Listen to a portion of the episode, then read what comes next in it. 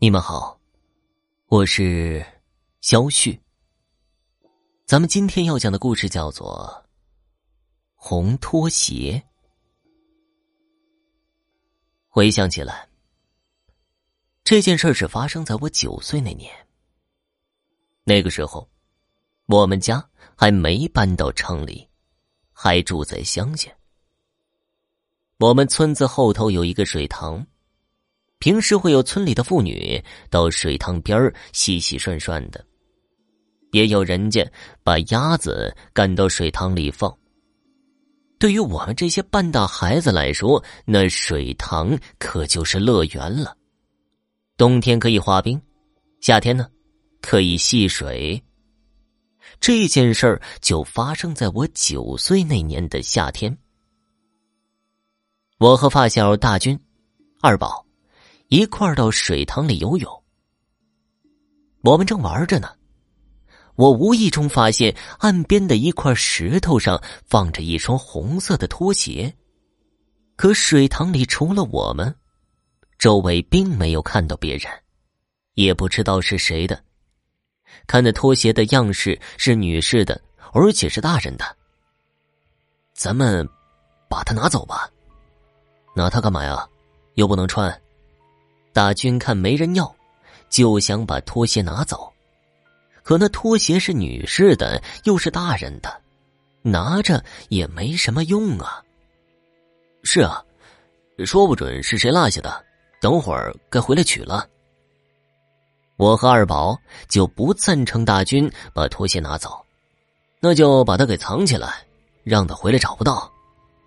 大军一看我和二宝不赞成他，又出了个主意。说要把那双拖鞋给藏起来。我们三个平时就是大军当头，他跑到岸边，拿起了那双红拖鞋，在岸上寻摸了一下，把拖鞋藏进了岸边的蒿草里。藏好了之后，大军又回到水里接着玩。可我一直留意着岸上，却一直没看到有人来找拖鞋，这让我觉得很奇怪。那么好的一双拖鞋，怎么会没人来找呢？而且奇怪的还不止这些。那天，我总感觉水里面有人在看着我，而且那种感觉还越来越强烈，总感觉水下随时有人会抓我的脚一样。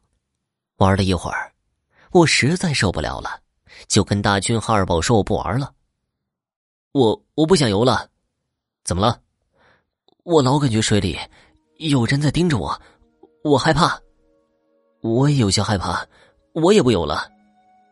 二宝说，他也有那种感觉，看我上了岸，也跟着上了岸。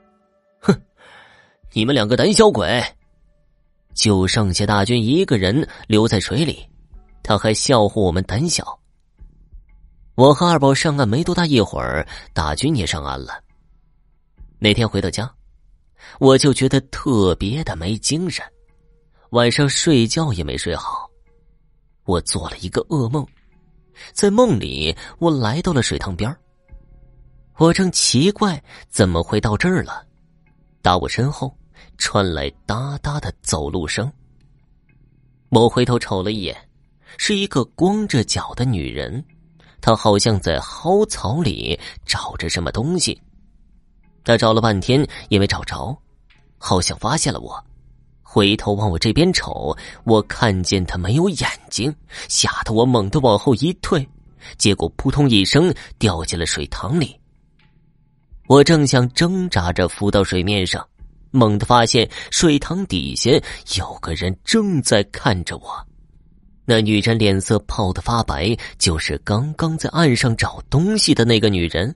她正用空洞的眼神看着我，吓得我一激灵，便醒了过来。第二天放学的时候，我只见到了二宝，却没看到大军。一问二宝才知道，大军感冒发烧请假了。在回去的路上，我和二宝说起了自己晚上做的那个梦。二宝听了，脸色大变。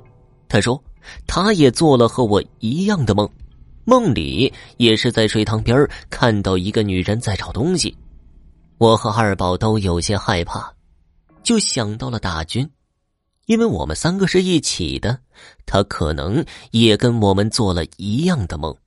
那女人很可能在找被他藏起来的红拖鞋。我和二宝一商量，决定去找大军问一问。到了大军家一问，他果然和我们做了一样的梦，而且还发烧了。我们都不知道梦里的那个女人是谁。可都猜到了，他可能是在找那双红拖鞋。为了不再梦到他，我们决定把大军藏起来的红拖鞋放回原处。说干就干，大军也顾不得生病了，看得出来他也很害怕。我们三个直奔水塘边等到了水塘边发现那里围了很多人，有人在水塘里捞上了一个死人。死的是一个女人，看到她脸的时候，我险些吓尿了裤子。那女人就是在我梦里找东西的那个，她身上还背着一个喷洒农药用的壶。那女人的尸体被村里老刘家来人拉走了，说是他们家的亲戚。等人都走了，大军到蒿草里找出了拖鞋，放到了发现他的那块大石头上。等回到了家，我才从大人那里听说了关于那个女人的事儿。她是村里老刘家的亲戚，到老刘家帮忙给果园喷农药，应该是到水塘边灌水，狡猾掉到了水塘里。他身上背着装满水的农药壶，又不会水，就那样被淹死在了水塘里。因为身上背着的农药桶里装满了水，就连尸体都没浮上来。他淹死的那天，就是我们三个发现红拖鞋的那天。我们还回红拖鞋的第二天，又偷偷的去水塘边看过那双红拖鞋，已经是不见了。不知道是被人捡走了，还是被那个女人给找回去了。听众朋友，本集播讲完毕，感谢您的收听。